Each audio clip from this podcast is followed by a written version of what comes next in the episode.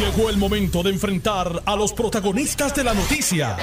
Esto es el podcast de En Caliente con Carmen Jové. Muy buenas tardes y gracias por la sintonía. Les acompaño hasta las 4 de la tarde por el 630 AM, primero fiscalizando, y por el 94.3 FM, simultáneamente en la banda M y en la banda FM. Y nuestra voz llega al mundo entero gracias a notiuno.com, diagonal TV, audio y vídeo. Bueno, hoy son las primarias de medio término, aunque ya mucha gente votó por adelantado en los Estados Unidos. La discusión en Puerto Rico se ha centrado en qué nos favorece a nosotros. Un triunfo nos ayudaría más un triunfo del Partido Demócrata, que todavía Biden sigue en el poder, le quedan dos años más, y que ha hecho ofrecimientos para Puerto Rico, o un triunfo de los republicanos, que han puesto bajo fuego las políticas económicas del presidente Biden y que se están aprovechando de la baja en su popularidad. Está en, como en 41%. Incumbentes con menos del 50% han perdido eh, estas elecciones de, con un presidente con menos de 50% de, de índice de aceptación, aprobación y popularidad, están perdidos. Pero el elector es el que tiene la última palabra. Tengo en línea a los comisionados electorales del Partido Popular y del PNP. Primero saludo a Ramón Torres del Partido Popular. Saludos, Ramón. Saludos, Carmen. Saludos también al compañero que está allí en, en línea del país completo. Saludos, Edwin Mundo Ríos. Un abrazo. Saludos Carmen, saludos a Ramón y a los amigos que hemos en todo Puerto Rico. ¿Saben qué ha sido bien importante eh, en los Estados Unidos? Y en esto ustedes los dos están de acuerdo y voy a empezar, después empiezo con los desacuerdos, ¿verdad? Pero vamos a empezar con los acuerdos.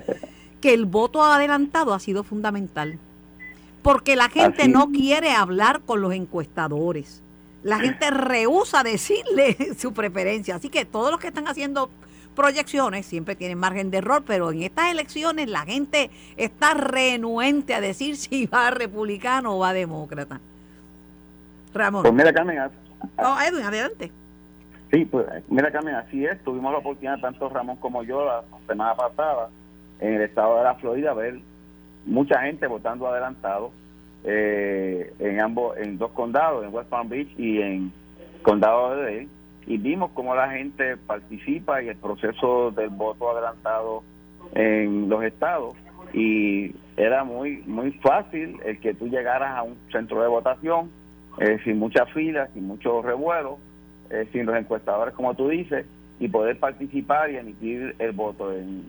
recuerdo que miré la máquina en el estado de West Palm Beach de cuántos habían votado ese día y sobrepasaban los 1.700 personas porque era una cancha eh, bajo techo donde habían alrededor de 12 máquinas y la gente podía ir a votar en ese día y habían alrededor de 1.700 personas según el número de las máquinas de, conteo que habían participado en un solo día. Es verdad que allí son millones eh, los que votan, pero eh, vimos una participación amplia, sin muchos revuelos, sin gente molestándolo, aunque a diferencia de aquí, allá se permite que a las afueras de los colegios los partidos candidatos hagan campaña. ¿Tu experiencia, Ramón? Mira, básicamente eh, es la primera elección eh, que voy como observador, ¿verdad? al estado de la Florida, como dice Edwin, fuimos, estuvimos en el condado de Miami-Dade y en el de, West, en el de Palm Beach. Eh, son situaciones, son, son modelos distintos porque los, los, los, controla, los maneja el, el, condado, pero la realidad es una y es lo que él menciona, o sea, eh, hay tres tipos de votos, el vote by mail, que es por correo, el early vote, que abren 10 eh, días antes y cierran el día antes de la elección, o sea, cerraron ayer, y el de el día de la elección, y la mayoría de los de los que eh, pudimos observar y, y el voto cómo se maneja, votan early vote y vote by mail. Eso lo que significa es que los electores en los Estados Unidos prefieren sacar un rato corto de su tiempo para ir a votar que ir un mismo día a hacer filas largas. Y eso es lo que lo que esperamos que suceda en Puerto Rico, una tendencia no solamente de los Estados Unidos, una tendencia mundial. Eh, yo me parece, y, me atrevo eh, anecdóticamente, aquí no hay nada científico, decir que esto tiene que ver con la inmediatez que nos trae el Internet y con la rapidez con la que estamos viviendo y con la rapidez con la que sabemos los resultados. Yo creo que los, los, los tiempos están para uno eh, aceptar los cambios, y, pero hay que darle garantía. ese, ese tipo de votación se hace con una garantía suficiente. Eh, en unas cosas están mucho mejor que nosotros que podemos imitarlo, en otras están más atrás que nosotros. Por ejemplo, aquí el sistema de desconfianza es uno que allá no existe, allá lo, maneja todos los empleados del, condado. Así que en ese sentido nosotros estamos tenemos mucho más garantías. Por otro lado, ya ellos votan en, en maquinarias tipo tipo pantalla táctil como una como si fuese una TH por describirlo de alguna manera y la papelera sale impresa y eso es lo que se cuenta. Así que no estoy diciendo que eso es lo próximo que venga para nosotros pero estoy diciendo que si a eso es lo que lo que se va moviendo las tendencias pues hay que empezar a analizarlo para próximos ciclos electorales. Bueno yo yo una experiencia buenísima. yo creo que soy la primera persona que enfoco este esta esta discusión de las elecciones midterm en lo en el voto adelantado. Y, aproveché que ustedes estuvieron, porque de hecho entrevisté desde, desde Miami a, para pegarle un mellón a, a, Edwin con la conferencia de, de, de Juan Dalmau y de Natal, pero pero lo importante es que ya el voto adelantado en Puerto Rico llegó para quedarse, ya no puede haber mayores controversias ni mayores críticas. Lo que quería preguntar eh, tanto a Edwin como a Ramón, si el cómo era el perfil de ese votante, si eran adultos mayores los primeros que salían a votar o, o, eran de todo tipo de votantes. No, básicamente eran adultos mayores, muchas personas mayores, este, sobre 50 años, participando del proceso. Vimos muy, si algunos, gente joven, pero la inmensa mayoría era gente de sobre 50 años participando del mismo. Me imagino que personas que durante su tiempo regular trabajan, allá abren los colegios a las 7 de la mañana para el voto adelantado y termina a las 6 de la tarde. Eh, yo imagino que los más jóvenes pues votarán vía correo, pero todavía pues a los adultos les gusta muchas veces ir al centro de votación y muchos de los que vimos, eh, gente bien mayor. curiosamente, Carmen, eh, eso es correcto lo que dice Edwin, pero eh, el voto adelantado y el voto por correo en Florida no está limitado a personas adultas, está abierto a cualquiera que lo pueda solicitar. O sea, si tú tienes 3, 43 años como tengo yo, estás trabajando y quieres ir a votar, puedes pasar a votar y no se te limita lo mismo por correo. Así que desde ese punto de vista, pues la tecnología ayuda y eso y, la manera que lo utiliza es teniendo un, un sistema, un electronic poll que es el, el, sistema donde están todos los votantes, que se firma electrónicamente, que es a lo que la, Comisión Estatal de Elecciones nos dirigimos en este próximo ciclo electoral. En el, las elecciones del 2020 en Estados Unidos votó un 63% del electorado.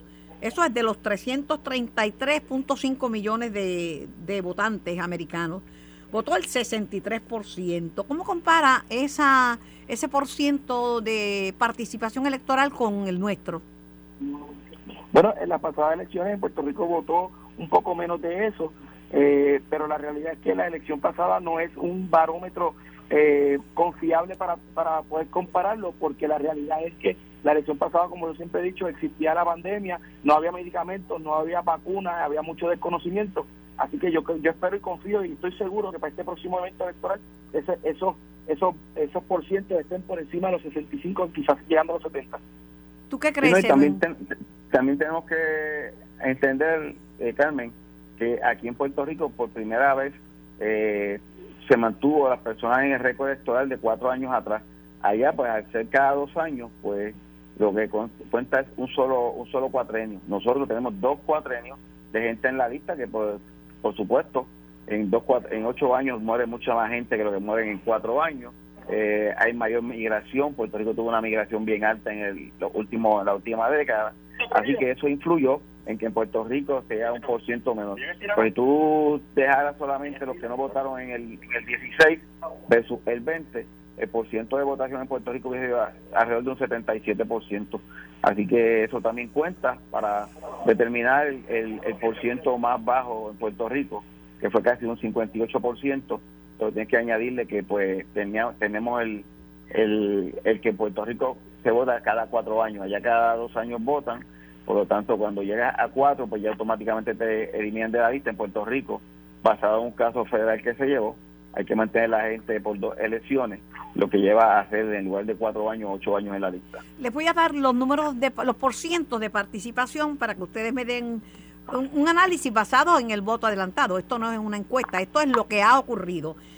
El, los demócratas, el 42.7% hasta ahora eran votos eh, adelantados demócratas. Los republicanos están atrás con un 34%, pero me llama la atención que el votante independiente que no se identifica con ninguno de los dos partidos, ni demócrata ni republicano, y los del tercer partido u otros partidos inscritos, suma el 23.4%. Sí, bueno, eso, eh, Adelante. Eh, eh, esos números lo que te dicen es que el, el, lo que va lo que va a determinar quién gana quién pierde son los votantes no identificados porque ciertamente eh, aunque hay una diferencia entre los republicanos y los, los demócratas cuando donde si le sumas esos no identificados a los republicanos podrían pasar a los demócratas y de igual manera a los demócratas. Así que eh, lo que significa eso es que no, no hay nada no hay nada escrito que no podemos estar seguros nada hasta que cierren todas las urnas en el día de hoy y que al final del día el que gane va a ganar por, ciento abonando abonando a lo que está diciendo de un votante independiente famosísimo Elon Musk. Dice que se inclina a votar por los republicanos porque si los demócratas tienen el, el, la, el, la presidencia lo sensato es votar por republicanos en, en, en las cámaras fíjate tú. No, y no olvides, Carmen, que por eso el Partido Republicano perdió las elecciones, porque el Partido Republicano no es muy dado a votar adelantado. Y eso, pues. Eh, bueno, pero así, así eran los populares y ya cambiaron. así estaban los populares en la pasadas y ya cambiaron. Pero, pues, sí, entiendo que va a decidir el voto independiente, pero también eso va a adelantar mucho cuando llegue el día de la votación, porque los republicanos votan más presencial que a través de los votos adelantados y votos por correo.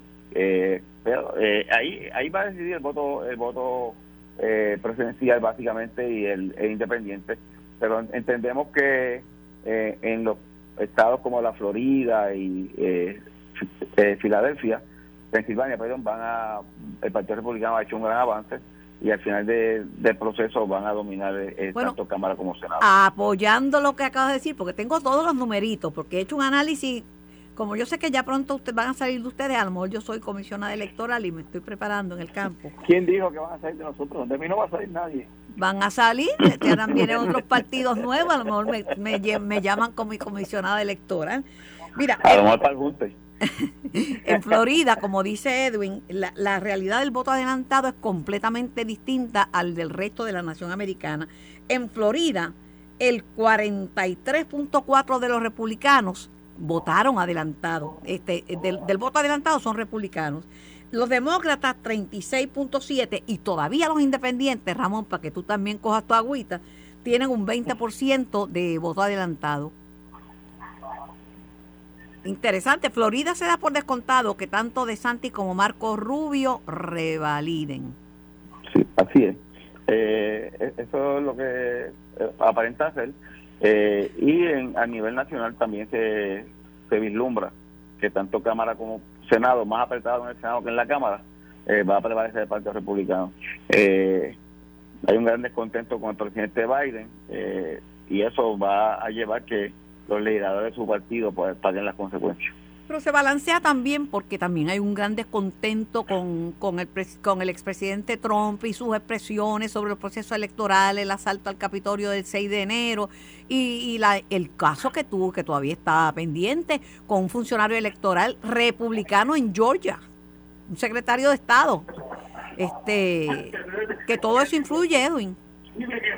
Sí, pero recuerda que en Estados Unidos es más dado no el chisme político, sino la realidad y quien gobierna en este momento es Biden. Eh, y sobre él que están los ojos puestos y la inflación ha sido bien alto y la manera de manejar el, costo del petróleo teniendo él unas reservas y no poniendo a disposición del pueblo, eh, eso le va a hacer mucho daño en, la, en el proceso. Eh, y todavía, pues, alguna gente piensa que al final del camino Trump no va a ser candidato. Pero parece que pero parece que a los republicanos también les gusta el mismo chisme porque lo que están diciendo es que si ganan lo primero que van a iniciar es una investigación de si verdaderamente criminalizaron a, Trump y si valía la pena que, lo arrestaran en su casa de Maralago. Ahí te tiro esa, brega con esa. Sí. Eso básicamente para levantar también el ánimo de la gente de, de Trump, que es un gran número, no podemos olvidar que Trump pierde apretadamente y ha mantenido una gente bien radical detrás de sus candidaturas.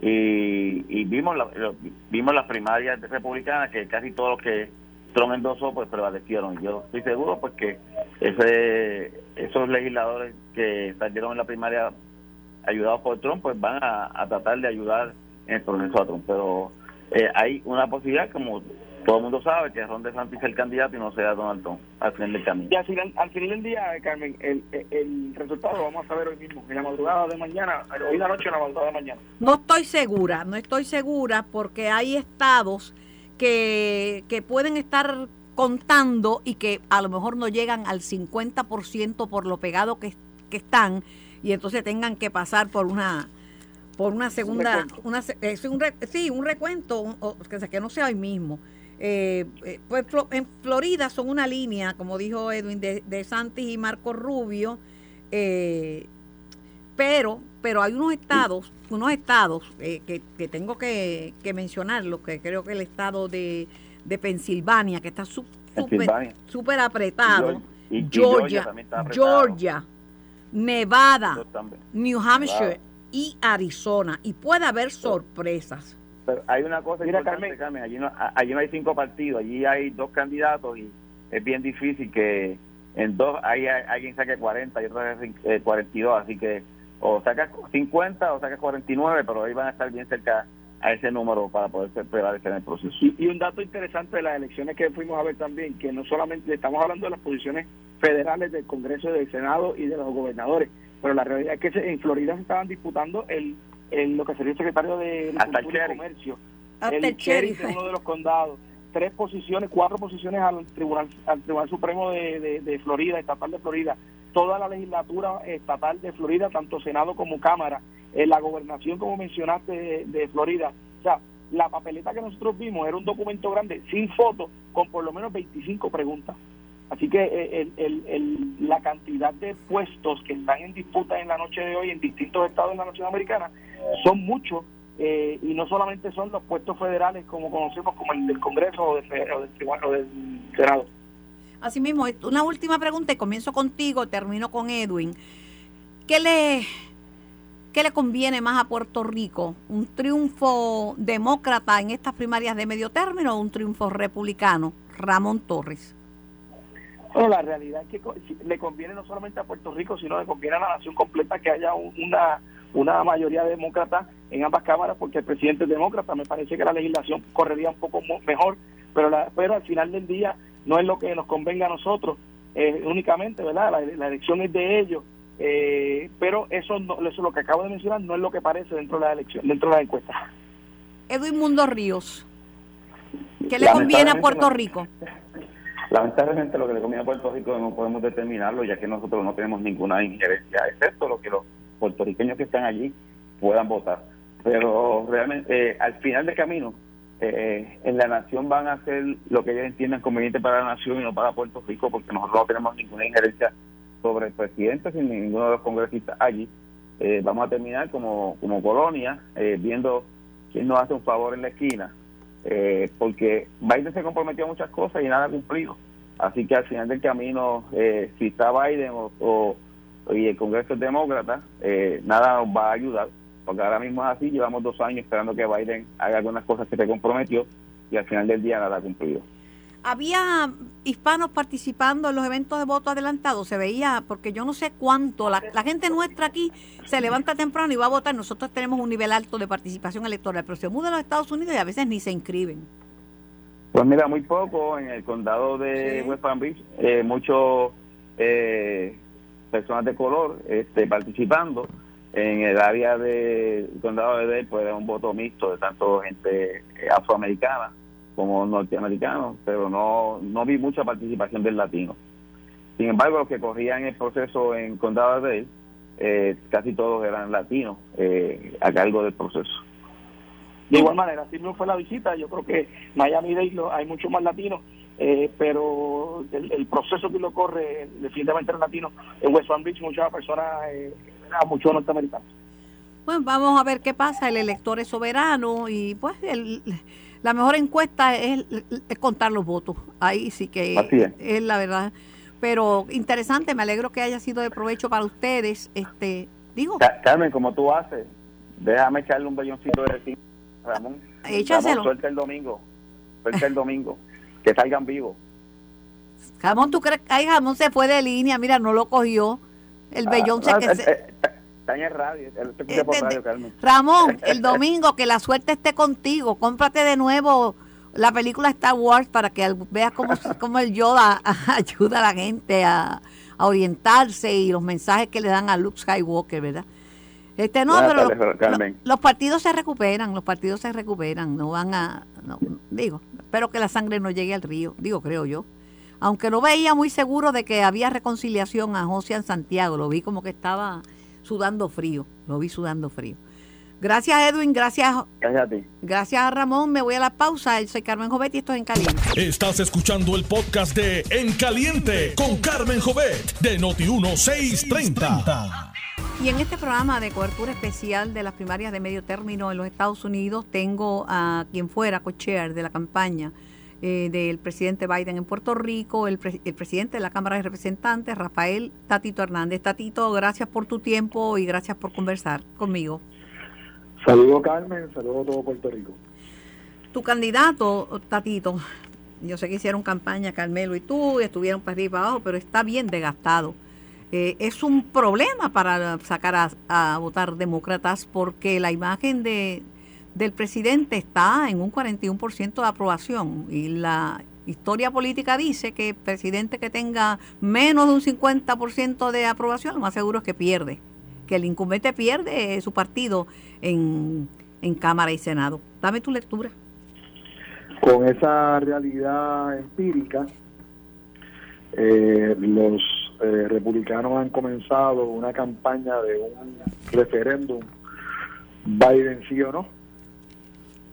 Y el, el trabajo desde el punto de vista de análisis del candidato a una posición, en este caso en su mayoría de todos los, de todos los miembros de la Cámara y una tercera parte de los miembros del Senado y, algu- y algunos eh, eh, gobernadores, que ha quedado en un segundo plano. Eh, hay, hay unos casos que ni siquiera están viendo los méritos un candidato al lado de otro. Es, un voto de protesta a la, a la administración, obviamente, Biden-Harris. Yo creo que es un error. eh, el, el, eh, esta, esta realidad de, de estrategias electorales, eh, porque hay mucha gente buena que puede aportar y cuando uno se pone a analizar genuinamente los contrastes de los que son los proponentes de ambos partidos, los demócratas son mucho mejores. El ejemplo más marcado es Herschel Walker en, en, en- en la, en Georgia, que está corriendo para senador, una persona de una trayectoria deportiva, este, Salón de la Fama en el, en el, en el fútbol americano, este, eh, como fullback, pero tiene una, una, una vida no necesariamente que representa los valores y los principios de- del Partido Republicano, ¿verdad? Hay unas contradicciones dramáticas en el reclamo de que no aborto, pero ha pagado dos abortos, este, valor de familia, pero la trayectoria familiar no es la mejor. Eh, y, y de repente vemos a un, aspirante literalmente por un, por un, por unos porcientos bien cortos eh, cerca de un senador que es un pastor que ha hecho un buen trabajo que obviamente es una figura que, que, un republicano podría respaldar la, la- posición de, de este de este senador en, Georgia del Partido Demócrata así que hay que ver, ¿verdad?, cómo, cómo se da eh, la dinámica. Yo tengo la oportunidad de estar viendo eh, televisión este en los últimos días eh, de los Estados Unidos y, y adelante la campaña es bien agresiva, bien agresiva. Eh, eh, eh, estamos hablando de los extremos. Yo nunca he visto una campaña tan extremista derecha-izquierda. No existe moderado, no existe tal cosa. Las campañas son radicales de los dos lados. Pero Tatito, no hubiera sido mejor, pienso yo, ya que me estipulaste que lo que te plantea al comenzar este diálogo, eh, eh, eh, eh, te lo estoy dando basado en datos, en hechos, en hechos. hecho, ¿No hecho. hubiera sido mejor el establecer una campaña dejando saber que Biden no es candidato a la reelección? Pues, pues, para mi inter- para mi interpretación eh, y yo he escuchado esto desde, desde que comenzó la campaña nunca se ha hablado de una reelección Pero- siempre se ha hablado de que debe ser un, un, presidente de un solo turno Eh, yo creo que, el partido tenía que buscar la manera de, hacer contraste entre lo que es el Ejecutivo y el Legislativo. Ahora, autocrítica. Tampoco la Asamblea Legislativa Federal del Partido Demócrata ha sido, ha sido eh, muy dadivosa desde el punto de vista de policy.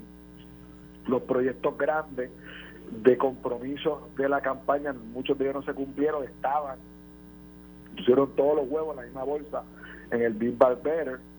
Eh, el proyecto no, no, no, pudo alcanzar buenos términos en el Senado y eso pues ha sido un golpe nefasto a la administración este de Biden y tiene un issue de ejecución. Vamos a estar claros, la administración ha tenido grandes desaciertos y se está reflejando o de forma, vamos a estar claros, en diseño están llevando esa realidad desde el punto de vista de, eh, de un 60% en oposición a la administración, utilizándolo ¿verdad? para que se refleje las urnas.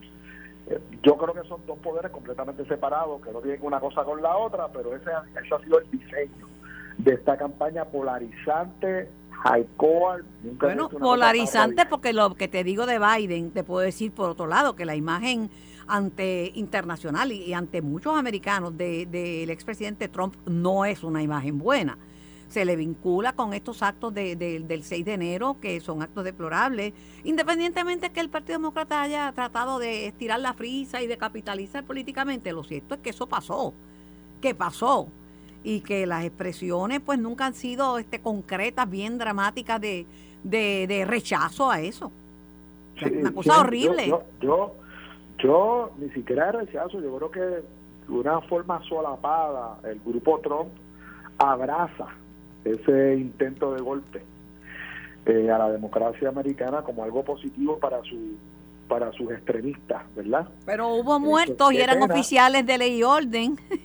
Qué, pena, qué pena, sí, ¿no? Ahí este se dio la dinámica bien triste para la democracia, a veces, a veces damos como un hecho la democracia y la libertad de expresión y esto pues, se defiende a los tiros. Yo lo he dicho en un montón de ocasiones, ¿verdad? A veces la gente habla eh, de, esta dinámica, pero nosotros pues eh, verdaderamente vemos que esto no solamente se da en, en, países tercermundistas, se dio literalmente hace menos de dos años en, la en la capital de los Estados Unidos. Así que yo creo yo creo que eh, si se da la dinámica de que se pierde la Cámara, que es lo, lo, lo que más suena, yo creo que hay posibilidades de que se pueda mantener el liderato del Partido Demócrata en el Senado eh, va a ser un va a ser va a ser dos años bien difícil Es difícil medir porque los posters, eh, los, encuestadores se han encontrado con un pueblo americano que no quiere expresar su sentir. Encuestar se ha hecho una tarea bien, bien cuesta arriba. La gente no quiere decir sus preferencias, no quiere decirlas, pero mirando los resultados de de voto adelantado y el comisionado electoral del Partido Popular y el comisionado alterno del PNP estuvieron en, en Florida. Mira, es bien interesante que los demócratas utilizaron mucho más el voto adelantado que lo que publicaron. Los demócratas un 42.7% votó adelantado, los republicanos 34%, pero me llama la atención el tercer grupo, que son los denominados independientes, que no se no se identifican ni como republicanos ni como demócratas. libertarios. Los libertarios. 23.4%, que eso hace una diferencia. Es alto. Altísimo. Es un grupo alto, pero típicamente los libertarios no, sea, no son radicales extremistas, son moderados. Eh, y este tema, este tema de los derechos de la mujer, de, de este radicalismo de que se está dando, esos libertarios giran más los derechos eh, civiles, los derechos de la mujer. Así que no necesariamente si, si, si la dinámica va a girar al tema exclusivamente del aborto y todos estos temas, sea, sea malo para el Partido Demócrata si mueve gente, ¿verdad? Si es una cuestión de estructura. Pero por lo menos el ruido, ¿verdad? Me dijiste una cosa positiva desde el punto de vista de estructura electoral, pero el ruido es, increíble desde el punto de vista de la, de la ofensiva que tiene el, Partido Republicano. Eh, aquí hay una cuestión de, los principios. El problema aquí principal es que los, los, americanos no salen a votar como los puertorriqueños. Hay una, hay una eh, una participación bien reducida, especialmente en, en las elecciones de medio término. Sí, porque en las elecciones generales es reducida y vota, en las pasadas votó un 62%.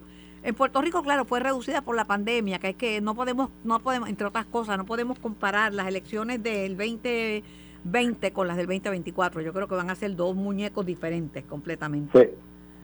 Sí, Pero va a, haber, va a haber más participación, pero, pero, pero sí sí te puedo garantizar de que es una tendencia de que no vota mucha gente en, esa, en esos eventos. Así que ese 20% es gigante. A ver hacia dónde gira esos libertarios. Bueno, le, leí un... radical o si, o si, o si va por el, liberal. Si las cosas maduran como pintan, Elon Musk dice que los libertarios, los, el tercer sector, los no identificados, debe deben votar republicanos. Dicen, tenemos que poner un balance con el spending, el gasto y los, desaciertos económicos de Biden, poniendo republicanos en el Congreso. yo, yo, yo de ese, de ese yo no le cojo ni un consejo porque ese, ese es un radical. Y Elon Musk, tú sabes, verdaderamente es un, una de las personas que más se ha identificado con, con, con el movimiento y la visión republicana está haciendo grandes contrastes y críticas hacia la administración de, Biden.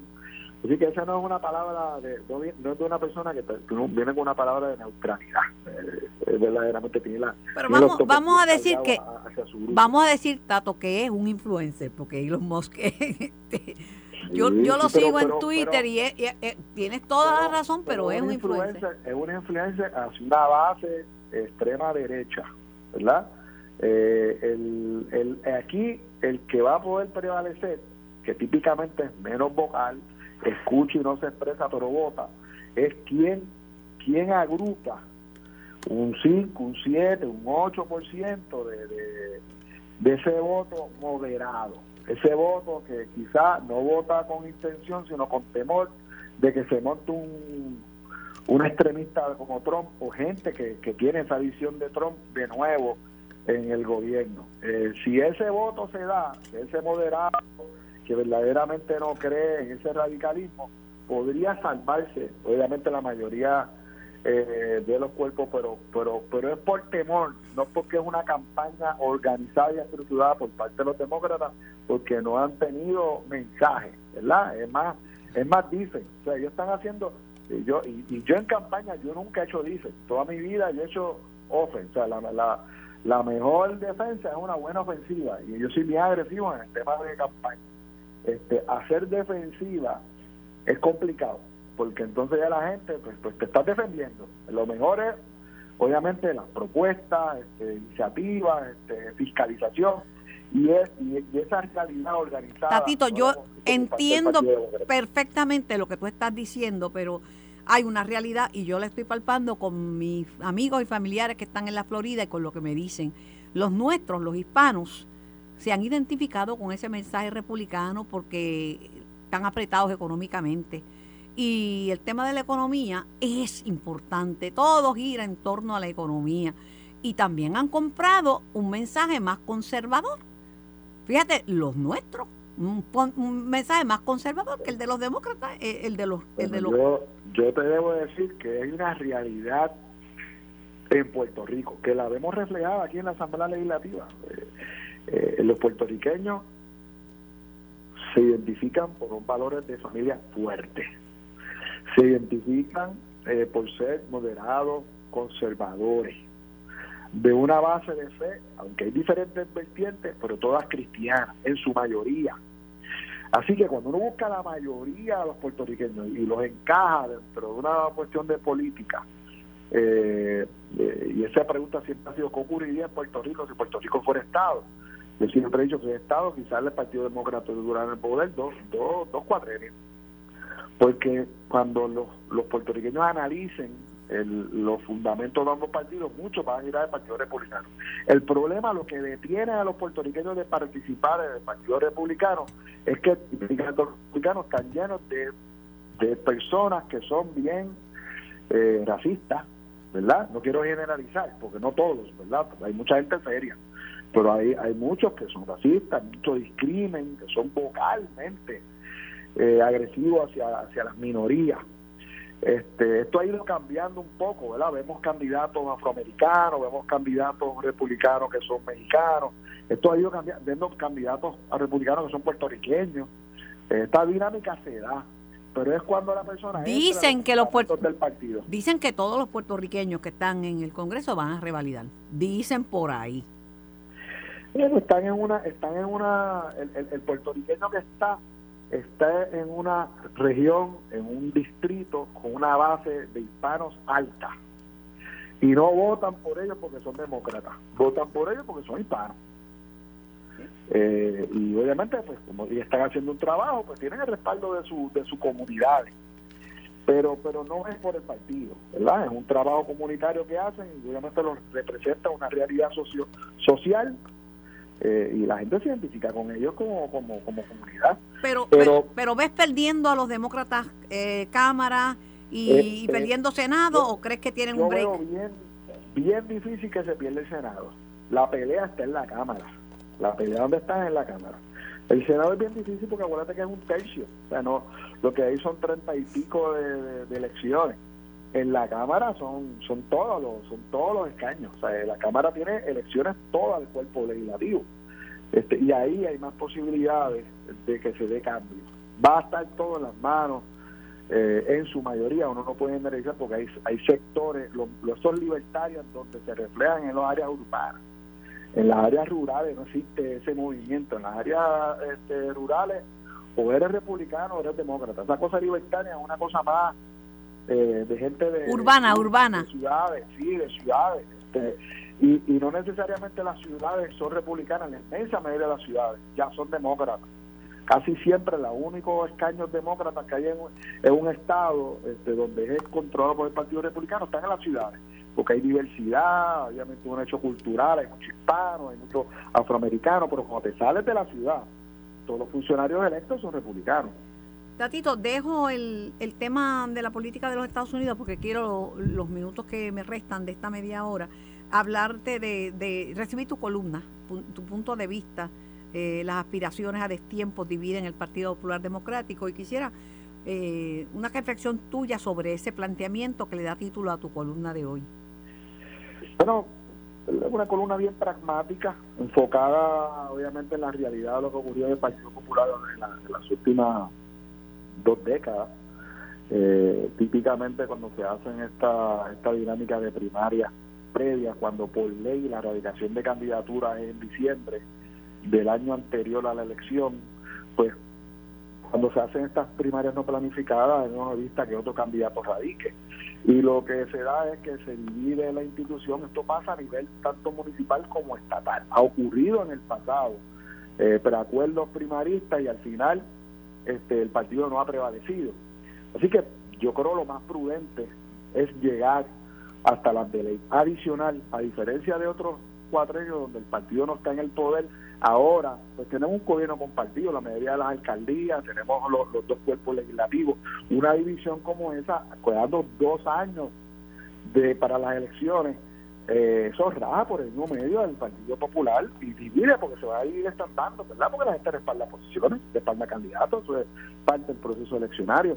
Pero aquí medidas que aprobar. Por lo menos la Asamblea Legislativa, a diferencia de obviamente los municipios, que ellos continúan con el día a día de su operación allá y estas controversias no llegan a... Sí, por aquí eh, se da un, combate diario donde los legisladores están debatiendo consistentemente medidas y hay que respaldarse o no respaldarse. Esto podría trancar desde el punto de vista este eh, procesal los trabajos de la Asamblea Legislativa. No, no es bueno, yo no lo recomiendo y mi posición es que no le veo ningún tipo de beneficio positivo eh, a, la, a, la, institución del Partido Popular de hacer dos primarias para la gobernación. ¿Y por qué aclaro esto de primaria de gobernación? Porque el debate no es para la presidencia del partido, todos se están tirando para gobernador desde ya. Bueno, el, eh, problema es que si el problema es que si cada un cada evento cuesta 90 mil pesos, son dos, son 180. ¿Quién los va a poner? ¿De dónde van a salir?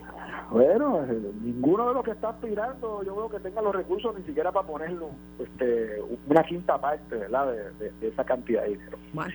Este, yo, yo la columna le, le, le, pido ¿verdad? Lo, escucha que la que la puedan este leer, es una, una columna bien dirigida a buscar un punto de consenso y ser pragmático en buscar la, la, posibilidad de darle una oportunidad genuina al Partido Popular para pero sabes qué en las próximas elecciones. Vi a, a, Josian este como no desilusionado pero un poquito desencantado de que está tratando de, de asumir esa responsabilidad de, de abrir el diálogo y que aparentemente es este o todo o nada.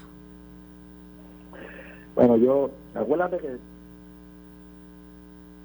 para mí es algo diario el debate eh, de posiciones fuertes en la Asamblea Legislativa que se vota todos los días. Y típicamente cuando alguien levanta su vuelo que quiere ser escuchado. Para mí es algo bien normal. Eh, llega el momento que la gente se sienta y busca una puerta. A veces hay que contar los votos. Y a veces se llega consenso. ¿Qué esperas ¿qué esperas de la asamblea del domingo, Tato? Bueno, de las cosas que he escuchado, pues por lo menos ya la gente habla eh, de que considera bien, eh, eh, bien las, enmiendas, que eso es bien positivo porque son enmiendas que retoman un mensaje de unidad y de inclusión al Partido Popular y lo que se está pidiendo, vamos a aprobar lo que estemos a favor y lo que no y lo que tenga control se va a poner Lo que no quieren es el comité ejecutivo ese. Lo que no quieren es el comité ejecutivo y el debate de la elección. Pues mira, pues si eso es, aprueba todo menos el comité. Ok, no aprobaste el comité ¿Cuál es el plan entonces ahora? Ese es el debate. ¿Cuándo se va a elegir? ¿Cómo se va a elegir? ¿A quién se va a elegir? Eh, si se va a elegir, si se va a contratar. Todo ese debate yo creo que es el debate verdaderamente de fondo. Y yo creo que qué bueno que por lo menos ya llegamos a un punto donde se está hablando de, algo que, que, es verdaderamente la controversia de fondo. Y yo creo que ya ahí, cuando nos concentremos en, en, en qué vamos a hacer con la figura del presidente del Partido Popular, va a haber una solución y mi esperanza es que José pueda prevalecer con un punto de encuentro, por lo menos de la mayoría. No espero que sea unánime, ¿verdad? Porque esas cosas no se dan, pero por lo menos de la mayoría y que podamos votar y salir unidos. Este, e, e, esa debe ser la prioridad de todos los populares. salir unidos el próximo 13. Ah, termino con esto, este, pero hay cosas que yo no entiendo. Yo no entiendo eso de la Junta de Supervisión Fiscal y dando ese superávit de 475 millones y dándole a una unión más porque la unión estaba de acuerdo con el plan fiscal. ¿Tú entendiste eso? Bueno, sí, yo estuve, yo estuve sentado en la negociación. ¿Pero y qué, por, qué, por qué y por cuánto? Yo no entiendo. ¿Por qué no se lo dan al pueblo de Puerto Rico, que es el que ha sufrido? porque eso es parte del acuerdo del plan de ajustes y de la reestructuración de la deuda. La, eh, se dieron unas organizaciones, by the way, no le van a dar más a, a, ese sindicato, le van a dar a todos los empleados, no es a uno, unos más y otros menos, porque hasta la legislatura va va los empleados, ¿verdad? De la legislatura van a recibir el bono de incentivos por, por, por los recursos. Hay unas disposiciones que establece que si se excedían ciertos ingresos por, por encima de la proyección de recaudo, ese dinero se iba a distribuir entre los trabajadores. Obviamente también para pagarle a unos acreedores que estuvieron dispuestos a hacer el acuerdo por debajo, y eso es lo que se está haciendo. Hay 500 y pico de millones de dólares que se está asignando en una distribución equitativa entre trabajadores y acreedores. Ya nosotros lo radicamos, lo radicamos ayer, eso fue parte de los acuerdos. Yo estuve en la mesa de negociación, by the way, tengo que contarle y hacer las cosas para récord. Fue la única institución, el único sindicato que tuvo eh, la gallardía de que después de llegar a acuerdos, respaldarlo en vistas públicas. Hay muchos que se sentaron en privado con nosotros, nos llevaron hasta Washington, nos reclamaron que peleáramos por la Junta, que incluyéramos nuestras disposiciones, que hiciéramos una pelea para que se le dieran los beneficios. Después que erradicamos todo lo que nos pidieron, vinieron a las vistas públicas y lo rechazaron. Para que tú veas, ¿verdad? Uno tiene que tener este en la política, porque estos no son electos, pero son electos por los por los por los, por los eh, empleados que ellos representan. Hay que tener valentía y defender las posiciones después que uno uno asume este, un acuerdo. Y este, esto pues demuestra populismo. Y hay que hay que cumplir con los acuerdos. Es una ley y se está cumpliendo con la ley. Tato, gracias. Era el presidente de la Cámara de Representantes, Rafael Tatito Hernández, temas múltiples. Gracias por, gracias por contestar mis preguntas y participar en el programa. Esto fue el podcast de En Caliente con Carmen Jovet de Noti1630. Dale play a tu podcast favorito a través de Apple Podcasts, Spotify, Google Podcasts, Stitcher y notiuno.com.